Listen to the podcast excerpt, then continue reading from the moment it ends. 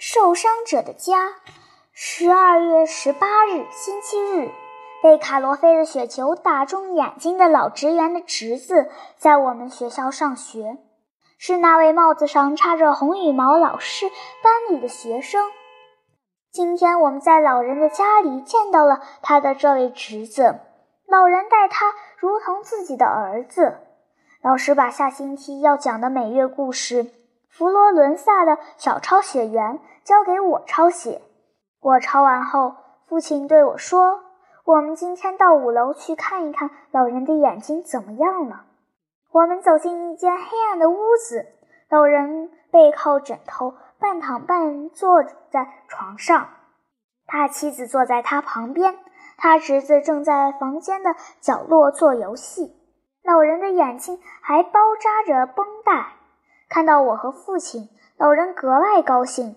他请我们坐下后说：“他现在感到好多了，眼睛绝不会失明，过几天就没事了。”这真是飞来的横祸。老人接着说：“我对那不幸的孩子受到惊吓表示遗憾，并深感不安。”他告诉我们。给他看病的医生快来了。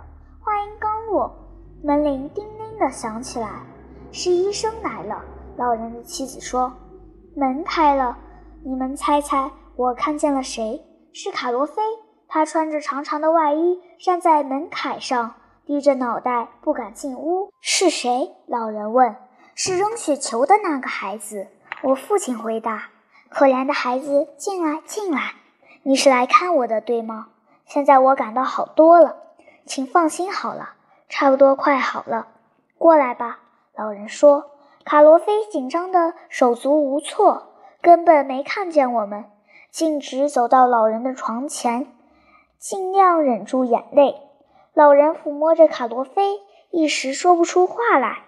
过了一会儿，老人说：“谢谢，告诉你父亲和母亲，就说我一切都好，别让他们。”牵肠挂肚的，卡罗菲站在那里纹丝不动，好像有千言万语要说，却什么都不敢说。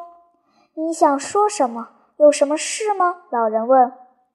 我我没什么事。卡罗菲回答。那好，再见，安安心心的回家吧，孩子。卡罗菲走到门口停下来，突然向送他出门的老人的侄子。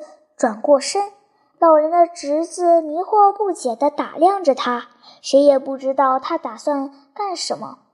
不料他从外衣下面掏出一件东西，放在老人侄子的手上，只说了一句：“给你。”就迅如鸟飞般地逃走了。